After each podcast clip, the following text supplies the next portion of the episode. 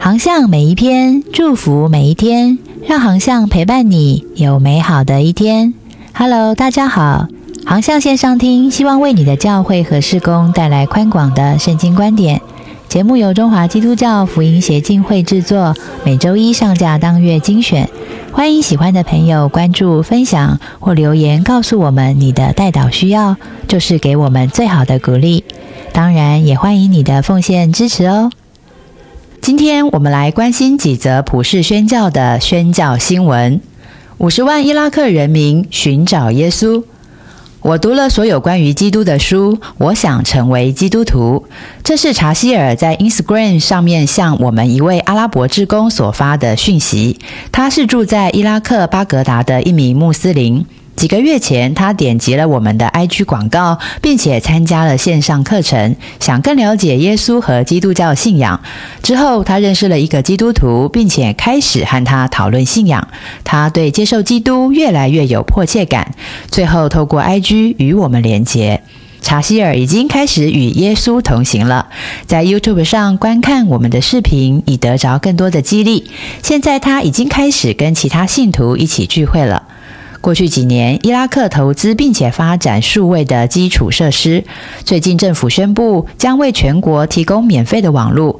目前，寻找耶稣的脸书粉丝页面 “Search for Jesus” 拥有将近五十万来自伊拉克的追踪者。透过数位化的服务与志工团队，目前已经有数百名的穆斯林接受耶稣基督，其中有许多人都拥有十分有力的生命见证。资料来源：宣教前线。另一则宣教消息：最近几年，只要在乌克兰的公路上旅行，就很容易发现一个事实，就是五旬节派和福音派的教会明显增长，甚至比战前更加的兴旺。教堂里挤满了人，因为人们想寻求上帝。七岁的珍达勒，他是被派往乌克兰宣教的神召会宣教士，从去年开始在波兰负责一个乌克兰的难民中心。拥有一百年历史的乌克兰五旬节教会，现任的主教声称，现今整个乌克兰弥漫着一股属灵的饥渴。无数人听到福音，他们认罪悔改，受洗成为门徒。要收的庄稼多，做工的人少，我们需要更多的童工、传道人来牧养这些人，帮助他们灵命成长。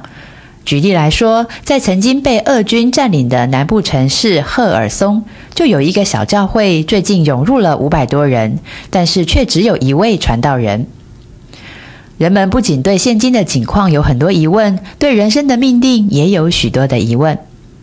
主教说，每个人都在寻求答案。资料来源：神召会世界宣教事工。接下来的宣教消息来自印度。印度曼尼普尔邦有两千五百多间的部落基督徒房屋，如今只剩下了框架和灰烬。起因是东北部的梅泰印度教徒在去年四月中开始袭击部落的基督徒，造成了严重的伤亡。至截稿前，估计已经有至少六十八个人被杀害，超过两万五千人因为房屋和教堂被烧毁而被迫逃离。各种媒体纷纷传出不同的信息，不禁让人质疑：这到底是种族的清洗，还是宗教的清洗？A 三的一名工作人员表示：“就我个人的观点，我觉得两者兼是，这是种族的清洗，也是印度教狂热分子为了宣传其宗教观点的作为。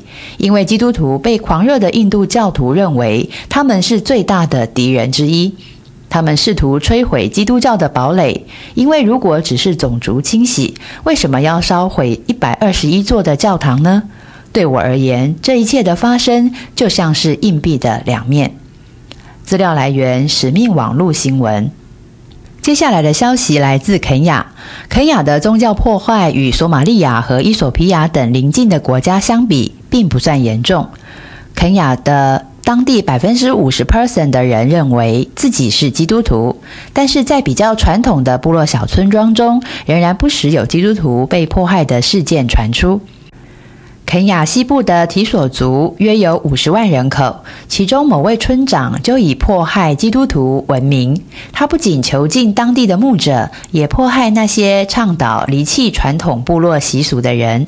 有一天，这位村长参加了由当地一名基督徒主持的丧礼，而这个村长曾经多次逮捕这位基督徒。当基督徒念完祷词，向家属致慰问词的过程中，基督徒提到了在基督耶稣里有永恒的盼望，而人只有透过基督才能够得着救赎。不料这几句话深深地打动了这位村长的心。没等到基督徒说完，这位村长竟然就站了起来，走到台前，宣告他想要重生。这位村长不仅渴望救赎，还希望得到那些曾经被他迫害之人的宽恕。此外，他还公开宣称，他不会再逮捕、监禁或者是骚扰任何基督徒了。他的生命因为耶稣基督的爱被永远的改变了。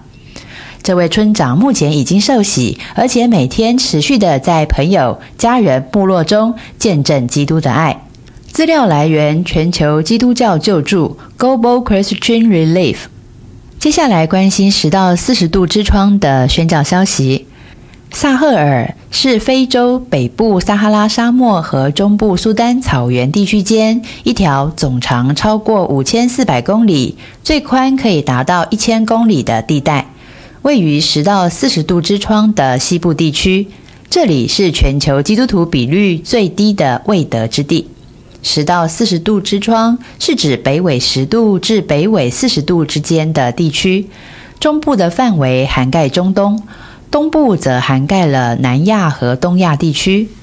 后面两个地区经常出现在宣教新闻或者只是一般的新闻报道当中，无论是经济、政治或者是宗教层面，许多的冲突和战争也常常在这里发生。相较之下，位于未得之地西部的萨赫尔地区则寂静无声。但是过去十年，萨赫尔地区的政治动乱严重限制了宣教事工，许多地区现在都禁止福音外展的活动，或者存在着高危险性。我们该如何在这些国家推展宣教事工，传福音给这里的居民呢？很少有民间或基督教的机构愿意将工人派到这里来，因为风险太高了。然而，大使命仍然在等待我们完成。普世教会当然不能视若无睹，不是吗？资料来源：洛桑运动。接下来消息来自非洲。去年，厄立垂亚的警方突袭了一群基督教学院的学生。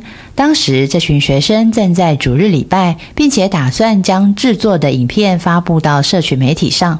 根据报道，有一百零三名的基督徒在镇压中被捕，其中大多都是学生。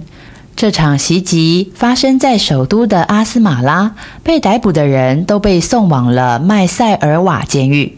目前，厄立垂亚有超过五百名的基督徒未经审判而被无限期的拘留，而扣押的学生在麦塞尔瓦监狱则因为条件恶劣、人满为患、臭名昭彰。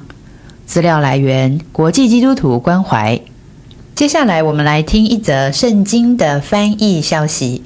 四十年前，有三名宣教士在巴拿马边境的库纳族翻译圣经。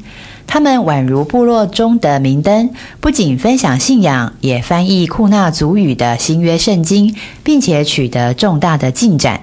遗憾的是，他们于一九九三年被绑架。部落的居民很难过，也害怕他们的圣经翻译工作后继无人。但是，上帝并没有离弃库纳族人。威克里夫圣经翻译会于九零年代中期抵达巴拿马，接续了库纳族语新约圣经的翻译工作。库纳族人最终拿到了属于他们的新约圣经，但是旧约圣经的翻译工作却迟迟没有进展。库纳族人对于无法拥有完整的全本圣经而感到失望，但是有一个人仍然坚持不放弃，这个人就是达里奥·皮萨罗。达里奥·皮萨罗是库纳族部落中最早信主的基督徒，他也是圣经翻译倡导者之一。他从小就有一个梦想，能够拥有一本用自己的母语写成的全本圣经，而且他一直没有放弃。二零一八年，达里奥到当地的一个宣教组织，请求他们将旧约的圣经翻译成库纳语。这个宣教组织立即联系了他们的全球伙伴机构。包括了威克里夫圣经翻译会在内的多个圣经翻译组织。最后，他们达成协议，将要携手完成库纳族语旧约圣经的翻译工作。令人遗憾的是，达里奥于二零二零年的八月去世。但是他希望看到全本的库纳族语圣经的梦想，并没有随他而去。目前，库纳族语的旧约翻译施工正在如火如荼的进行当中。资料来源：威克里夫圣经翻译协会。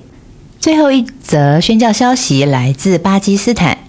去年初，一名自杀炸弹客袭击巴基斯坦的一座清真寺，造成了一百多人死亡，两百一十七人受伤。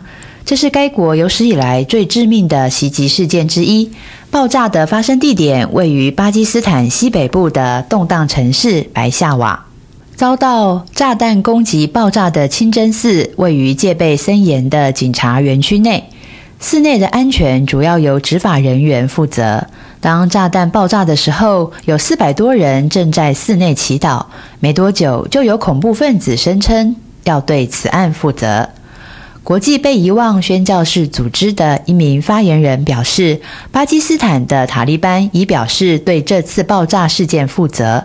他们说这是一项报复行动，因为他们的一名指挥官在去年被杀。所以，这是他们对巴基斯坦的一项报复行动。该清真寺位于红区内，号称是该市最安全的地区之一。据了解，这里是国家情报局和反恐局管控最严格的地区。就在地区的秘书处隔壁，有上千名的警察随时待命。照理说，该清真寺应该是高度安全的地区，不应该发生这样的事。其实，巴基斯坦对于此类的攻击并不陌生。他们通常以恐怖主义、宗派暴力和宗教迫害的名义出征。虽然基督徒在巴基斯坦的各样服饰都必须更加的小心谨慎，但是在这样伤心欲绝的时刻，基督徒们也必须成为耶稣的手和脚，努力的去服侍那些伤心欲绝的社区与家庭。发言人祈求。请为我们的伙伴代祷，让他们能够勇敢的为耶稣基督做见证，因为他才是真正的和平之君。资料来源：使命网络新闻。接下来是广告时间。为台湾祷告计划已经启动喽！我们将完成台湾三百六十八个乡镇市区的祷告影片，目前已经完成二十四支喽。最新完工的是台北市信义区、高雄市三明区，还有花莲县玉里镇等。每一支祷告影片成本至少需要五万元，非常需要您的奉献与支持。请上网搜寻“为台湾祷告计划”。